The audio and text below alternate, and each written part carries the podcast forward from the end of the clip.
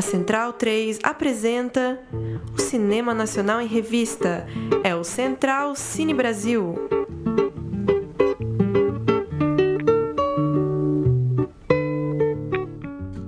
Alô, amigo ouvinte da Rádio Central 3. Começamos agora mais um Central Cine Brasil, nossa revista semanal sobre cinema brasileiro aqui na Central 3. Eu sou Lucas Borges, comigo Murilo Costa. E aí, Murilo, tudo bom? Tudo bem, Lucas? Confesso que eu tava com um pouco de saudade da nossa musiquinha do Central Cine. Pois é, quando. A gente vinha entrando com trilhas de, dos Sim. filmes que a gente falava, né? Eu até gosto dessa música. Também, quando o Paulo Júnior vai, vai tirar um descanso, quando ele se ausenta, a gente aproveita para colocar essa bela trilha, que é do Orfeu.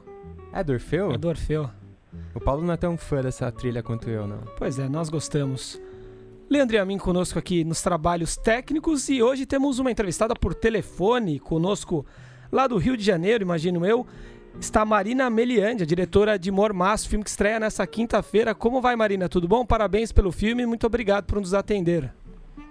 Olá, tudo bom? Lucas e Murilo, obrigado a vocês pela, enfim, pela entrevista, pela conversa. Vamos falar sobre Mormaço, esse filme que tem um quê de denúncia social, né? Traz aí um pouco da aflição que vive o Rio de Janeiro, sua população é, nesse momento, falando um pouco é, do, dos dramas da época da Olimpíada, né? Enfim, o, o que a população é, mais fragilizada sofreu ali, trazendo uma nuance bastante interessante, né? Um quê de horror, de terror. Eu começo te perguntando, Marina, se Mormaço é um grito de alerta da, do, do carioca, enfim, da cidade do Rio de Janeiro, ou um grito de desespero mesmo? Bom, é uma pergunta difícil, porque é um pouco a mistura das duas coisas, né? É, eu posso te contar um pouco como surgiu a ideia do filme, Por que eu acho favor. que explica é, também, enfim, o que, que a minha vontade principal, né, quando eu comecei a escrever.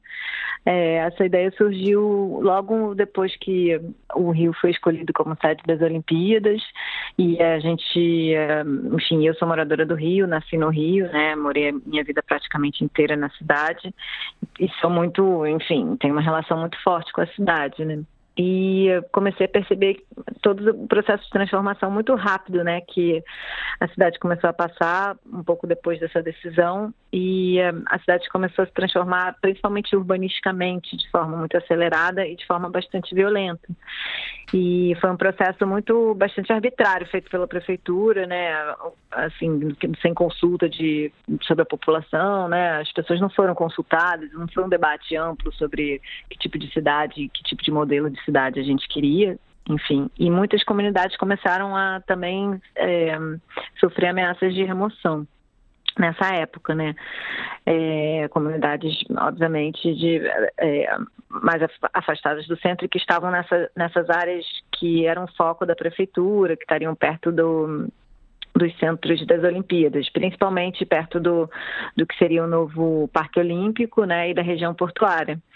E eu comecei a ficar muito incomodada, assim, com a forma como essas ah, decisões estavam sendo tomadas, enfim, a pró- própria sensação de morar na cidade, existia um certo desconforto de estar num lugar que tinha obra para tudo que é canto, né, a sensação de, ah, ah, enfim, de bastante confusão também, misturada com uma euforia, porque grande parte das pessoas e do poder público né, anunciavam como algo que podia trazer muitos benefícios para a cidade. E aí eu comecei a, a querer falar um pouco sobre, sobre essa ideia, um personagem que começava a se sentir desconfortável, né? Começava de repente a não se sentir mais pertencendo a esse lugar de origem. E aí esse foi o primeiro desejo do Mormaço, de falar sobre eh, uma, um, né, essa, essa ideia de pertencimento a uma cidade e, e uma vez que esse espaço, a nossa volta, né, se começa a se transformar, como que a gente reage a isso e como o nosso corpo também pode reagir a essas transformações. Esse foi o primeiro ponto de partida. É, Marina, você falou aí do desconforto, né, da personagem, também que você sentiu ali morando na cidade. E eu acho que o Uhum. filme, um dos grandes méritos dele é realmente conseguir criar esse clima, né? Você cria essa ameaça Uhum. iminente e tem um, um clima de suspensão no ar que deixa a gente meio inquieto, sem saber o que vai acontecer. E isso não só no ar, como começa a se manifestar no corpo né, da, da protagonista. Uhum. Queria que você falasse um pouco sobre de onde veio essa ideia de trazer isso fisicamente mesmo né, pra tela. Não explorar só como construção de clima. Colocar isso no corpo da protagonista. Uhum. É, eu queria essa ideia de, do acúmulo para mim e do cansaço era importante também, sabe? Que algum, alguns elementos fossem se acumulando durante o filme, que fazem parte, né? Da, por exemplo, ele, o filme se passa num verão mais quente da história do Rio de Janeiro, um verão fictício, então que tem muito calor e muita umidade, né? Que essa ideia do mormaço, que é um pouco esse, esse calor abafado, um pouco sufocante, né? De uma ideia de, de tensão também, por causa de todas as questões da remoção e enfim, alguns personagens passam por essa, por essa ameaça de remoção, outros lidam com isso também de outra forma. É, então eu queria lidar, eu queria trabalhar com essa ideia do acúmulo e o, o, o corpo que vai também acumulando esses elementos, vai acumulando esse cansaço e vai se transformando. Eu queria que esse incômodo de alguma forma e essa sensação né, de estranhamento se transformasse em alguma coisa. É como se o corpo reagisse antes da gente se dar conta, sabe, racionalmente. Como se o corpo reagisse antes da gente perceber o quanto a gente está incomodado ou o que a gente tem que fazer para reagir, né? Então, a doença para mim é uma, uma espécie de manifestação desse incômodo e também, enfim, sem querer fazer muito spoiler, mas ela, ela gera uma espécie de, de transformação no corpo dessa, dessa protagonista, né? Então, para mim, eu vejo essa doença também como uma espécie de algo que dá potência para esse corpo, que traz uma certa ideia de resistência também, de uma proteção, mas de uma transformação, que vai, num primeiro momento, algo que parece um pouco metafórico, né? É, em relação à mudança da cidade, enfim, parece, mas que enfim, para mim é uma forma de talvez juntar duas transformações em uma só, assim, esse corpo da protagonista que acaba virando o próprio corpo da cidade. Então era essa a minha vontade, assim, a, a, a, o corpo como esse lugar de, de primeira sensação, de mediação com o mundo, né, onde as coisas também, as reações são, se dão de forma mais imediata e talvez antes mesmo da gente se dar conta é, racionalmente. Eu gostei bastante do nome do filme, né? Acho que Mormaço tem muito a ver. Não é aquela coisa abrasadora, mas você vai sentindo um acúmulo e desconforto cada vez maior, né? E vai te afetando, mesmo que você não veja e não sinta. Marina, boa noite. É...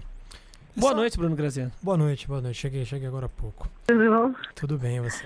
É... Bem, queria saber, né, o, o, o filme tem como, como esse pano de fundo das remoções desse momento social político e a gente sabe que é uma coisa antiga no Rio, né? Pô, vem, vem lá de Pereira Passos, né? Começo do século passado, uhum. que, que deu essa higienizada e uma limpada na área em, em, em prol de um, de um progresso ou de, algum, de alguma ideia de, de desenvolvimento próprio de, deles naquela época e tal. E só que naquela época, pô, a gente sabe que pô, prejudicou muita. Criou-se um rio novo e tal, mas prejudicou muita gente, removeu muita gente aí da, da, de onde se vivia. Mas na, naquela época, não sei se talvez por um uma romanceada histórica, não, não, não, se teve esse pessimismo que o Rio vive hoje. Porque a gente teve esse ciclo novamente aí com. Né, vocês tiveram. Teve a época do otimismo aí do, do Lula, teve o Eduardo Paes, que, que transformou o Rio novamente num canteiro de obras. Mas parece que, que, que essa, essa, e é justamente esse pico aí né, de, de, de ansiedade que gerou a Olimpíada trouxe uma depressão jamais vista né, no Rio de Janeiro. E a gente acha que o seu filme ele, ele é, representa muito isso, que é, pô, a gente vê o Rio de Janeiro com, com um filme desse importante, né, no sentido da, da, pô, da, do, do, da, da, exposição do conflito, né, dentro de uma dramatização, mas que, pô, dá uma certa angústia, né, ver o Rio de Janeiro nessa situação. Uhum. Sabe, o que, que você pensa, assim, pô, vai, os filmes vão cada vez mais ser assim, o Rio tem jeito, enfim, não sei, uma pergunta meio desesperada. é, são várias perguntas em uma, né? Não, então, interessante que você falou. De fato, o Rio já passou por vários processos de, né, de remodelação, assim, ao longo da história, até durante o século XX também foram vários processos de remoção. Isso é algo constante, assim, bastante cíclico na história da cidade. Então, enfim, é, claro, a gente está falando de um momento muito recortado no tempo, né? 2016, preparação para os Jogos Olímpicos, mas é é um tema que ainda acho que faz muito sentido a gente continuar discutindo, mesmo depois que as Olimpíadas passaram, né? Porque é algo que continua acontecendo tanto no Rio quanto em São Paulo, em grandes capitais do Brasil. É, as remoções continuam sendo acontecendo e, e são muito pouco é, são muito invisíveis, né? Elas são visibilizadas.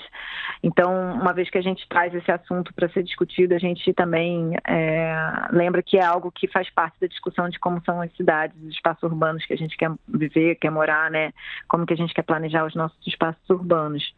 É, você falou da situação do Rio, claro, a gente está vivendo uma espécie de ressaca ainda, né, das Olimpíadas, assim, é, a gente existiu esse sentimento de euforia, né, muito forte durante, enfim, a, a, preparação e até o momento de acontecimento. Inclusive, muitas pessoas reagiam quando alguém colocava um olhar mais crítico sobre o processo ou questionava as ações da prefeitura. Em geral, as reações né, do poder público, inclusive, era como se as pessoas fossem inimigas do, do, num projeto de país, um projeto de cidade, como se as pessoas estivessem torcendo contra. E não era nada disso, né? Muita gente estava problematizando e querendo saber quais, quais seriam os reais impactos desses, dessas decisões é, e do, dos mega eventos, né? Enfim, estou incluindo a Copa também um pouco nisso. É, e é o que a gente está vendo, assim, o Rio hoje vive, não só por isso, mas também por causa das Olimpíadas, uma crise econômica muito forte, né? É, uma crise política nem se fala de, de representatividade. A gente tem os últimos governadores todos na prisão, quase todos. É, e, enfim, ainda não, a caixa preta das Olimpíadas não foi aberta, né, completamente ainda, assim, acho que muita coisa ainda vai ser revelado e eu acho que é um, um momento hum, bastante oportuno para a gente discutir exatamente sobre isso, assim, sobre a, sobre a herança dessa, desse tipo de decisão e de que forma a gente pode se organizar para ter uma, um tipo de ação mais participativo, né? É, a partir das pessoas dos habitantes das cidades sobre os espaços onde a gente vive. Porque foram, foi um processo muito arbitrário e muito é, em parceria com o capital especulativo, né? É, o Rio viveu um processo de especulação imobiliária é, muito grande, é, junto com as Olimpíadas e financiado pelas Olimpíadas. É uma cidade com custo de vida muito alto ainda, essa bolha ainda não estourou, né?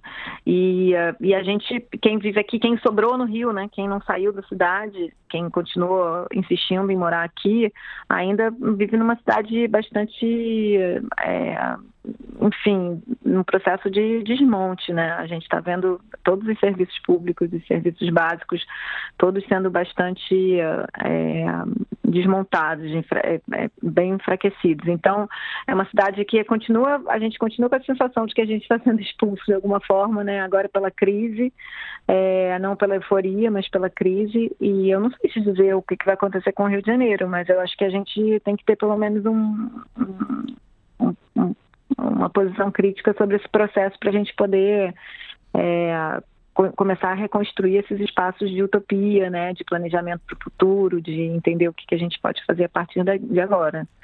E não é o lugar, eu acho que grande parte das pessoas que moram aqui não estão satisfeitas com a, com a cidade do jeito que ela está, né. Falando do, de um aspecto mais técnico do filme, é, esse, essa situação de, de mazela do Rio de Janeiro, como a gente já, já disse anteriormente, é representado na, na própria pele, né? Da, da protagonista. Uhum. E sem querer dar spoilers também, né? É, eu gostaria que você falasse um pouco sobre esse processo de, de construção, de transformação da personagem, mais aspectos técnicos mesmo, o trabalho de maquiagem, enfim, como vocês chegaram a esse resultado final, que foi testado, quais foram as dificuldades que vocês tiveram. Gostaria que você contasse um pouco para a gente sobre essa parte técnica. Ah, a gente tem um trabalho de maquiagem super é, elaborado, né, que foi feito pela Mari Figueiredo, em, em, junto com a nossa diretora de arte, que é a Dina Salem Levi. E a gente fez um desenho, assim, durante a, a preparação do filme, a gente fez um desenho bastante é, elaborado de, da evolução dessa doença, né? A doença tinha várias fases, é, é, uma doença de pele, não sei se a gente comentou isso para quem está escutando. É, e, e a gente fez um desenho muito detalhado. Eu fiz vários testes, assim, é, é essa, essa textura está relacionada com uma textura, e eu queria que fosse isso, que fosse uma, uma doença que começasse bastante realista, que a gente identifique como uma doença que a, a gente talvez já tenha né, tido alguma coisa parecida no nosso corpo, começa com uma espécie de mancha roxa que parece uma batida, depois vai começando uma casquinha, e ela vai evoluindo. Então, tem várias pessoas que chegam a identificar em determinadas, em diversas fases da, dessa evolução, é, com, com outras doenças que outras coisas de pele, né, outras coisas que a gente já desenvolveu. Então isso eu acho que é um efeito interessante porque cria uma certa sensação de uh, identificação, né? as pessoas acreditam naquilo. E depois ela vai tomando outros áreas mais fantásticos, mas uma vez que você já acreditou na doença, você embarca também naquela transformação e ela vira praticamente um uma, um processo de metamorfose.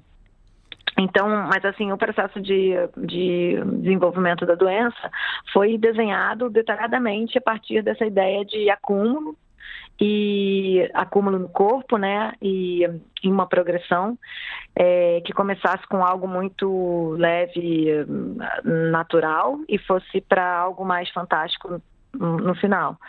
E o um, que mais que eu posso falar desse processo de doença? Que, enfim, o processo, acho que para a atriz que faz a, a, protagonista, que, que a protagonista chama Ana e a atriz chama Marina Provenzano, ela sempre comenta que é interessante que isso era uma forma dela também de construção de personagem, né? A doença a gente filmou na ordem cronológica da doença, da evolução da doença. E, um, e para ela era de fato é, foi foi importante, foi fundamental para gente, para ela também construir esse personagem que ia sofrendo essa espécie de acúmulo, ela tinha um tempo de preparação, é, enfim, no início é, eram né, 20 minutos, meia hora para preparar, no final da última cena ela chega a ficar 12 horas, se eu não me engano, se preparando, porque é um trabalho de uma extensão grande, né, de, de no corpo.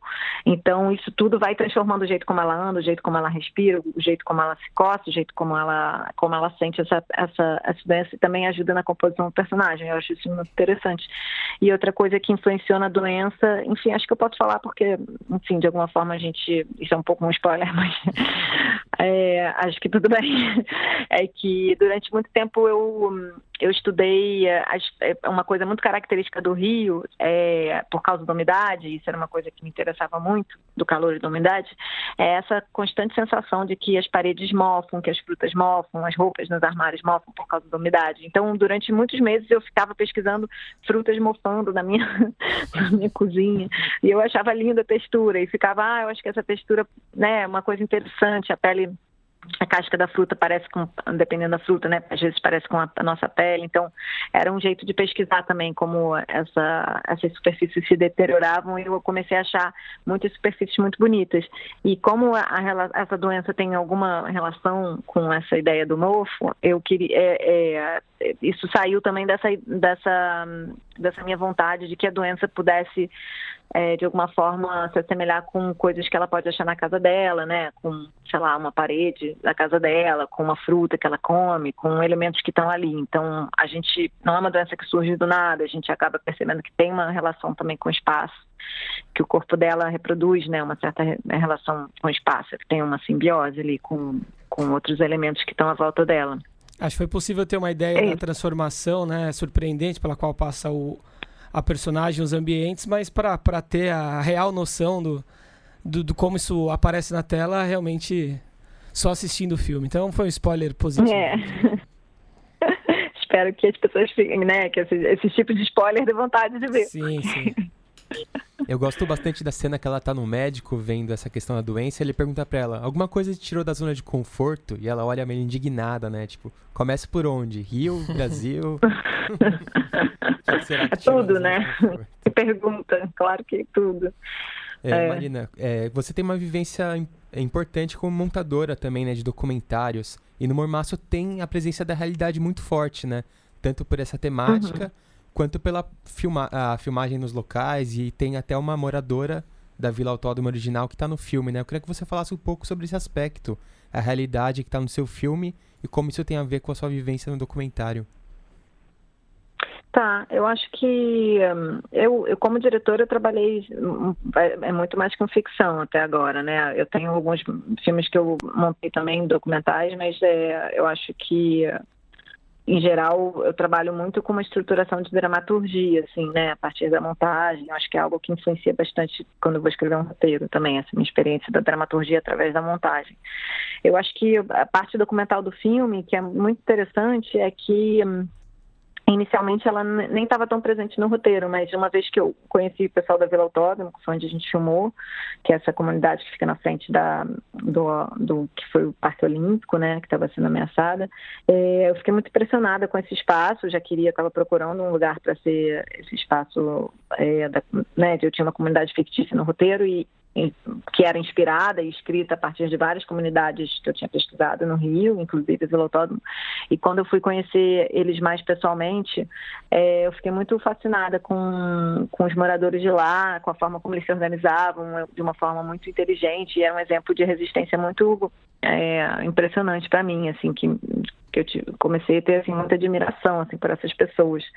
E o espaço era muito impressionante também onde eles estavam morando né? A, comunidade tinha sido bastante destruída até aquele momento em 2000, no início de 2016 era um, uma espécie de cenário meio pós-guerra, meio pós-apocalíptico, porque tinham poucas casas que resistiam. Era um bairro grande, que, mas poucas casas tinham resistido no meio de muitos escombros, porque na medida que as pessoas iam negociando com a prefeitura, a prefeitura ia destruindo as casas, e, mas ia deixando os escombros ali.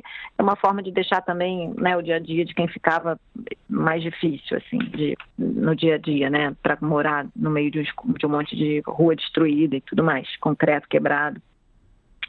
E uh, eu comecei a perceber que existia uma potência muito forte ali também naquelas pessoas. É, e, uh, e no próprio espaço, né, que era muito mais rico, é, que, ele, que a gente tivesse também essa, esse lado mais documental no filme.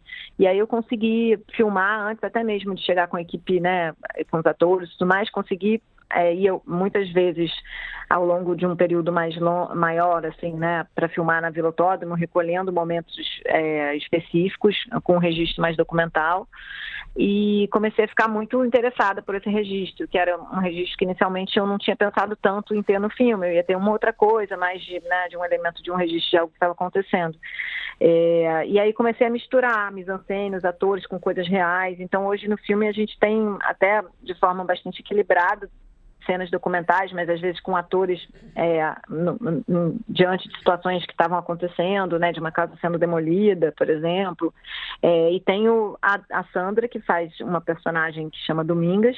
A Sandra é uma moradora do Velotódromo, que uma das lideranças lá da resistência, que eu, enfim, conversando com ela quando eu cheguei para conhecê-los, eu descobri que ela já tinha feito teatro amador quando era mais jovem e aí fiquei também encantada com essa possibilidade dela virar atriz do filme e ela super é, se animou com, com, com, a possibilidade de fazer e a gente acabou então incorporando ela como atriz.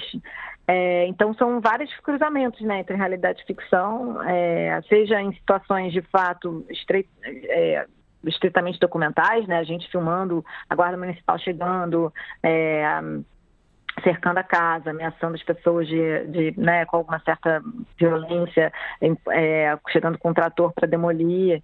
É, isso, né, um morador que fala emocionado, é, enquanto a casa está sendo destruída, a gente tem esse tipo de registro, mas a gente também tem o registro da moradora de lá é, é, fazendo o papel de um, um, personagem do filme, mas que, claro, tem várias características em comum com ela, que é um cruzamento, né? E tem atores atuando diante de situações reais também. Então, isso foi uma mistura interessante, eu acho, que o, que o filme, né, que a gente acabou trazendo para o filme e que acho que deu bastante certo, porque a gente não percebe essa. É, a gente percebe que tem algumas cenas que tem um, uma, uma, né, um, não sei como dizer, um talvez um signo de muito ver, veracidade, mas que estão misturados com as outras cenas de ficção e até com os elementos fantásticos de vez em quando. Então, acho que a gente não tem um, um desequilíbrio entre esses tons. Esses tons estão equilibrados no filme e a gente vai percebendo que é, a gente vai misturando e uh, passeando né, entre, entre momentos mais, mais é, fantásticos e mais reais. Marina, o, o filme tá sendo, foi, né, está sendo muito bem elogiado pela crítica e teve sua carreira aí de festivais muito muito competente, né, de, de muito com muito sucesso, né? Estreou em Roterdã, é isso? Uhum, estreou em Roterdã, na competição de Roterdã no ano passado. Na competição, aí passou por Festival do Rio, Mostra, Festival de Gramado, né? Os grandes, grandes Sim, passou, é, passou no Festival do Rio, na Mostra em Gramado, passou, enfim, outros países também, né? É, França, Coreia, eu não vou lembrar agora tudo assim, mas a gente fez um circuito legal de Alemanha, de festivais internacionais também.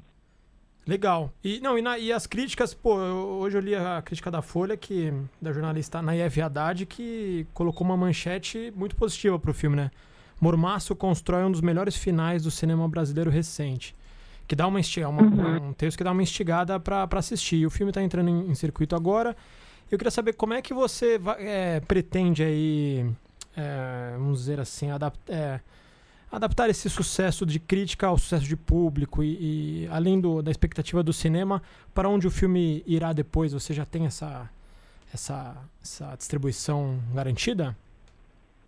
Não, enfim, aqui a distribuição a gente tem ela desenhada para agora. O filme entrou hoje em cartaz, né, de 9 é, em algumas capitais do Brasil. Eu espero que a gente consiga expandir essas salas, mas enfim, a gente também tá, está num momento complicado, né, em que a gente está disputando é, salas com filmes com lançamentos muito grandes. É, então é também um movimento meio de resistência, né? Colocar, conseguir colocar o filme brasileiro em salas simultâneas no Brasil todo. É, não, eu com certeza meu desejo é, é, é, conseguir chegar no maior público possível que o filme possa ter. Assim, a gente esbarra nisso nessas, né, é, hoje em dia é difícil a gente conseguir comunicar para tanta gente se a gente não tem um orçamento enorme de distribuição, por exemplo. Mas gente, o filme está indo super bem, ele está recebendo, como você falou, é, sendo super bem recebido pela crítica. A gente está tendo muito interação também com muito público, né, pelas redes sociais, muito muito bacana. Então espero que a gente consiga é, ficar um, um, bom tempo em cartaz e fica aqui o convite para quem estiver escutando a gente para ir no quem tiver afim de ver o filme ver no primeiro final de semana, porque é uma forma também de garantir que o filme fica mais tempo, né?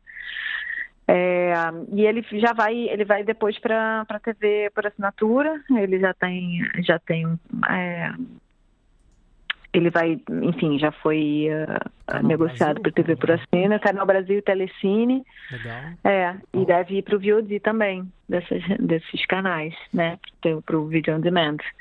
Isso é o que a gente tem por enquanto. Ele ainda faz algumas sessões de um outro festival, ainda está fazendo. E um, eu acho que é esse um pouco o desenho dele.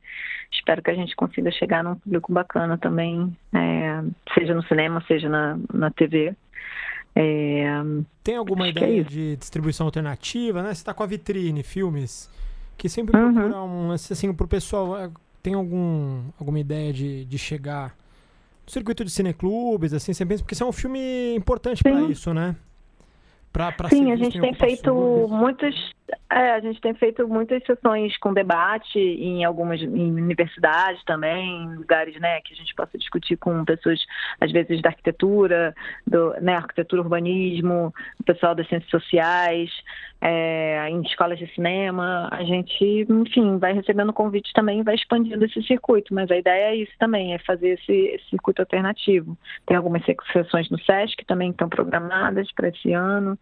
É, enfim, são essas salas que a gente também consegue, né, a gente tem um tempo maior para ter um encontro com o público depois também, fazer um, um bate-papo. Algumas sessões do circuito também eu estou indo é, fazer debate depois, que também é uma forma de das pessoas saberem mais informação. A gente fez um cart muito que ficou muito legal, que tem alguns textos também sobre a, a temática das emoções no Rio de Janeiro e a relação com o filme. É que está na tá Piauí, da Piauí né? mês? Exatamente, ela foi encartada na Piauí, para os assinantes da Piauí. E também é uma forma de mais gente ficar sabendo do filme, né? E procurar para assistir. E para quem está nos ouvindo, é sempre um vício, né? Querer rotular, colocar o filme dentro de, um, de algum pote. Mas em que gênero você enquadraria o, o Mormaço, Marina? Olha, pergunta difícil. Eu, eu até vou, vou tentar, tá? Mas eu, a primeira coisa que eu, que eu gosto de dizer sobre isso é que, assim, eu gosto muito de, de trabalhar com as misturas de gênero. É. Então, né, de ter elementos de gêneros diferentes, seja do horror, do, do, cinema fantástico, é, enfim, é, de, um, de um drama, de trabalhar com cinemas, né, que, com elementos de gênero que a gente identifique, né, de gêneros específicos, misturando talvez para fazer uma mistura meio maluca que seja mais difícil de classificar. Então, classificar é sempre um é, tem um certo risco também da gente Sim. tentar encaixar e não dar conta, né? Porque ele vai ser sempre mais do que isso. Mas eu não sei, talvez ele seja um drama, é, drama social com um traços social. de fantástico, um thriller social, não sei se seria um thriller exatamente, mas é, não sei, talvez um drama é, estranho, né? Porque fica parecendo é, o que, que você acha? Bom, o, o, nosso amigo ouvinte que vá ao cinema tire suas próprias conclusões, né? E está convidadíssimo a assistir ao Mormaço a partir dessa quinta-feira nos cinemas. Parabéns novamente pelo filme e muito obrigado mais Obrigada. uma vez por nos atender, Marina. Obrigada a vocês, foi um prazer falar com vocês. Valeu, Marina, boa sorte com o filme. Valeu. Obrigada, valeu. É isso, um filme que acabou sendo enquadrado, acho, pelos críticos é, no mesmo balaio aí do, dos da filmes da, do pai, é, né? da Sombra do, do Pai, da Gabriela, né? Eu acho que tem bastante a ver Sim. mesmo. Você vê a cidade um pouco como inimiga, né? Como a Gabriela coloca Sim. relações sociais como vilãs e como elementos fantásticos, ela também faz um pouco isso. Sim. Eu diria talvez em vez do realismo fantástico, um socialismo fantástico. Socialismo fantástico. Olha, cunhou um termo agora, Murilo Costa.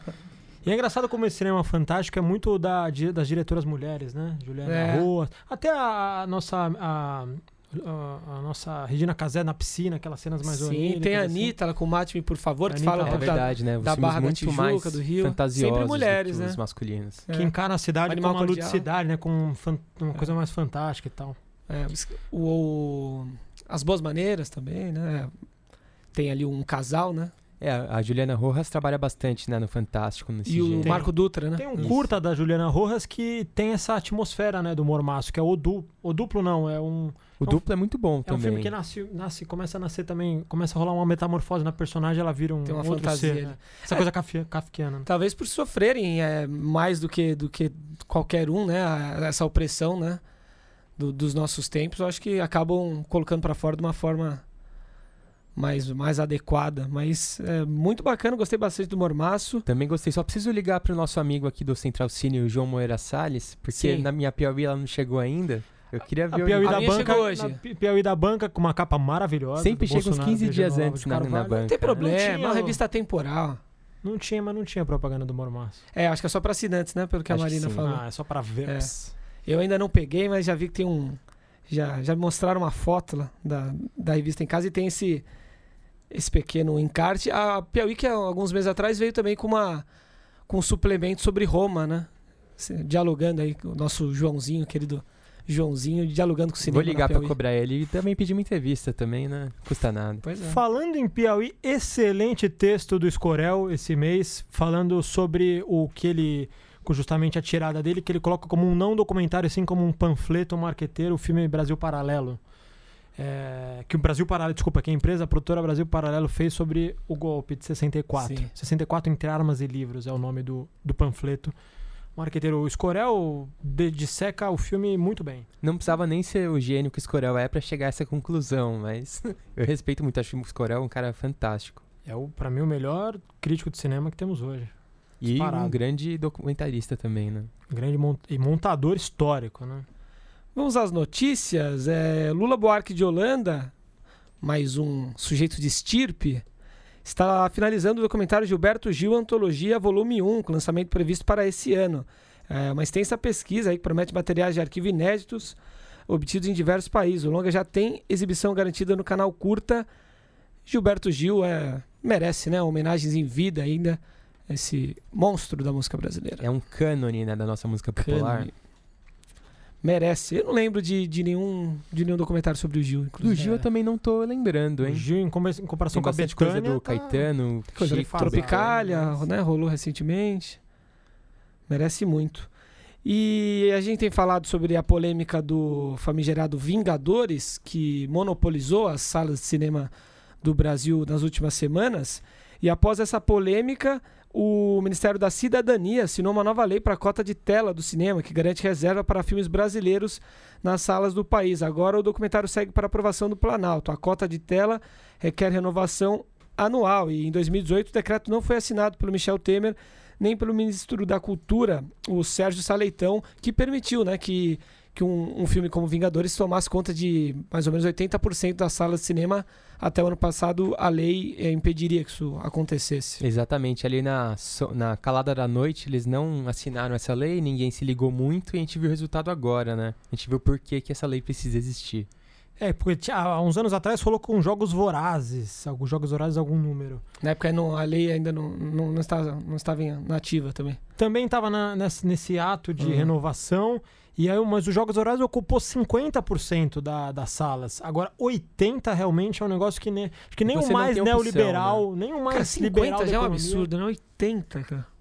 20 já é coisa pra cacete, né? É engraçado que o slogan do neoliberalismo do Milton Friedman, que é o principal teórico, é livre para escolher. Escolher o quê, né? Você chega lá, só tem um filme. Pois é. Exato, 80 é um absurdo. Mas é surpreendente, né? Que, que tenha Mas vindo eu- desse governo também a ideia de, Mas eu- de eu retomar só- a cota, né? Eu não li especificamente. é, Mas na verdade não veio do governo, né? Por isso que ainda vai para aprovação. Veio Ministério do da Cidadania. Mas, ficou, mas com uma. É Eles ficaram batendo técnica, cabeça ali, né? Porque não tem mais Ministério da Cultura. Mas então veio do ficou- governo. Não, veio do ministro, mas na verdade não foi abraçado por ninguém, tava ali meio um empurrando pro outro, ele pegou e falou, não, Ah, vamos ver. Mas eu não sei se é a- essa cota é a, a cota tradicional que existe desde a época do Getúlio, dos números de lançamentos brasileiros nas salas e tal. Ou, ou tem também essa. Porque tinha essa cláusula, né? Que limitava a 50%. Por, an- antes acho que chegou a 30% a ocupação de um Eu único filme. dos números exatos agora também. Tem que ver se baixou isso mesmo. Enfim, mas é. E tem isso também de foi um- que não é só pro cinema brasileiro, né? É pro cinema em geral, né? Você tem que ter oferta de outras coisas, né? Mesmo de filmes estrangeiros. Só tem o Vingadores pra ver, não Sim, tem mais nada. sim. Já que esse é um governo nacionalista, né? Que adora tanto o país, vamos ver se, se eles defendem o cinema brasileiro. Cinema nacional acima de tudo. Isso. Vingadores. Humberto Mauro acima de todos. E foi lançada nessa semana pela Associação Brasileira de Críticos de Cinema, a Abracine, o- uma lista dos 100 maiores curtas brasileiros. Já havia sido lançada recentemente a lista dos 100 maiores longas nacionais. Lançaram de animações, também tava faltando Também, só né? o curta mesmo. Saiu agora de curtas Excelentes listas da Bracine. e uma unanimidade acabou eh, levando o título de melhor curta-metragem, o Ilha das Flores, do Jorge Furtado, né? Que é Sem, uma- sem contestações quanto, quanto a essa. Sem, sem Nenhuma, contestações, nenhuma acho. contestação. Acho que a maior unanimidade do cinema brasileiro em- é um filme realmente fora da curva. Em todos os sentidos. É, eu vi esse filme há uns oito anos de idade, acho que muito de vocês. É, eu vi na eu vi escola na escola também. também. é. Filme que sobrevive ao tempo. Marcante, né? E muito à frente do tempo dele, né? Um filme que seria moderno hoje, na época então, nem se fala. Genial, filme genial. Esse levantamento vai servir de base para o livro Curta Brasileiro 100 Filmes Essenciais. A publicação está prevista para o segundo semestre desse ano, em formato de livro de luxo. Adoraríamos, hein, a Bracine, que mandasse alguns umas É, opções aqui pra o, gente. Os 100 ficções, os 100 longas, os 100 animações vão ganhar livro também? Devem ter ganho anteriormente, mas Ganharam, aí, cara, pesquisa- Podem, manhar, podem mandar um de cada, né? mandar. Eu, queria até comprar os 100 melhores filmes, não tá caro, tá menos de 50 reais Ah, é? na, na- na Amazon. Um baita livro, bonitão. Pô, um baita livro pra ter um Tá catálogo. barato, né? Se a gente receber aqui livros da, da, da Bracine, a gente faz até uma coluna Bracine aqui, né? Olha, já Um por semana. Então, é, é no caso, esse livro dos curtas é o encerramento desse projeto, né? Que já publicou, como dissemos, as listas de longas, documentários e animações. Agora, o que eu achei surpreendente é, é o Di do Glauber ter ficado em segundo lugar, porque o Di tem sua importância, ganhou um prêmio em Cannes, né? é, o muito Di foi realmente um, um curta-metragem inigual, in- eh, você não, hum, enfim, não foi feito nada igual, realmente uma quando o Glauber realmente extrapolou os limites do cinema para a vida, mas como segundo melhor da história, eu achei achei uma aposta mesmo assim. Ah, eu, eu não acho tão estranho assim, não. Já tinha visto ele sendo colocado como o primeiro em alguns lugares. Eu achava que o segundo seria antigas. aquele do Joaquim Pedro de Andrade, que é o, o Cama de Gato, né? Que é do Cinco Vezes Favela, que é um Isso. curta que realmente te revolucionou. Pô, o Joaquim Pedro tem acho que três ou quatro na lista, um dos maiores curta-metragistas brasileiros. E tem o Aruanda também, assim, achava, achava que eram filmes mais, mais revolucionários, mas o, o Di realmente é, é- é- um cinema único. Pra quem não conhece o Di, vale a pena ver. Glauber Rocha chega no velório do cara com a câmera na mão e vai embora. Vai embora e verborragem. Nossa, é impressionante. O filme foi proibido, né, durante muitos anos. E acontece a partir do dia 15 de maio da semana que vem, é a Semana ABC 2019 do cinema é, lá na Cinemateca Brasileira, bastante encontros bastante técnicos, né? Eu acho que um, um evento bem voltado para a indústria mesmo, para o trade, né? Mas, de qualquer forma, É uma- sempre interessante. Maior Com- discussão de cinematografia, que engloba fotografia, arte, montagem, som dos filmes. É, é Encontros gratuitos. gratuito, só fazer o, fazer o cadastro. E depois fica a dica para quem não puder ir, no site tem todas as íntegras dos debates, de todos os anos. Então você pode fazer uma faculdade lá, no site da Becine. Tá aí, fica o convite. Mais algum destaque antes que encerremos, senhores? Eu queria falar do, pro Christian de Castro é, tomar uma atitude rápida e destravar os recursos, né? Re- regularizar essa situação com o TCU, porque o próprio TCU já disse que não obrigou, o, o, o, o próprio mercado já está pressionando, dizendo que está chegando num, num- gargalo, e os recursos daqui a pouco vai completar um mês parado. E, Christian, a gente. não- não- você não pode, o fundo setorial. é, Ele, está acima de qualquer ideologia. O fundo setorial é um negócio que, que, que emprega muita gente, centenas de milhares de pessoas, direta e indiretamente, que e que não pode parar. A gente sabe que isso aí não vai, não vai perdurar, mas você tem que tomar uma atitude. Pô, o Barretão, no, no- na força de seus 90 anos, recentemente, te deu um- um- um- uma dura que vazou. E o, o mercado espera urgente uma, uma, uma. Você é o presidente da Ancine, o Barretão falou tudo ali. A Ancine, Ancine é de quem faz cinema. O presidente tem que servir a essa categoria. É, presidente não é dono, né? Ele não faz o que quer. Ele tem que tomar decisões boas para todo mundo que tá envolvido na Ancine. E antes de encerrar, finalmente, além do Mormaço, estreia nessa quinta-feira A Parte do Mundo que Me Pertence, documentário de Marcos Almeida Pimentel. A Quarta Parede, de Hudson Senna. Tem Amazônia ao Despertar da Florestânia, da Cristiane Torlone e do Miguel, sobrenome impossível de se pronunciar. Pris, Priseldov- ah, não sei. Quer tentar falar isso aqui? É polonês. Prizeldowski. Prizeldovski. Prizeldowski e BO, é, filme aí da Belmonte Produções, do Daniel Belmonte e Pedro Cardori. Bastante estreia no cinema nacional nessa quinta-feira. E compareço à exposição da Tarsila do Amaral no MASP, porque o cinema começou na- na- nas artes plásticas e o MASP tá excelente, com De Janeiro no, no- no- no menos dois, tá com Lina Bobardi no menos um, é, Tarsila, Abapuru, Operários, toda a obra da Tarsila lindíssima. Tava- Desbunde. Um desbunde, fui terça-feira, tava cheio. E no quarto andar, faz muitos anos que eu não ia no MASP, tem Modigliani, Picasso, Renoir, Bosque, tem Portinari, de Cavalcante, tem todo mundo. O MASP realmente é uma viagem à, à arte. Com essa belíssima dica de cultura, nos despedimos. Obrigado, senhores. Até semana que vem. Até. Boa noite. Um abraço.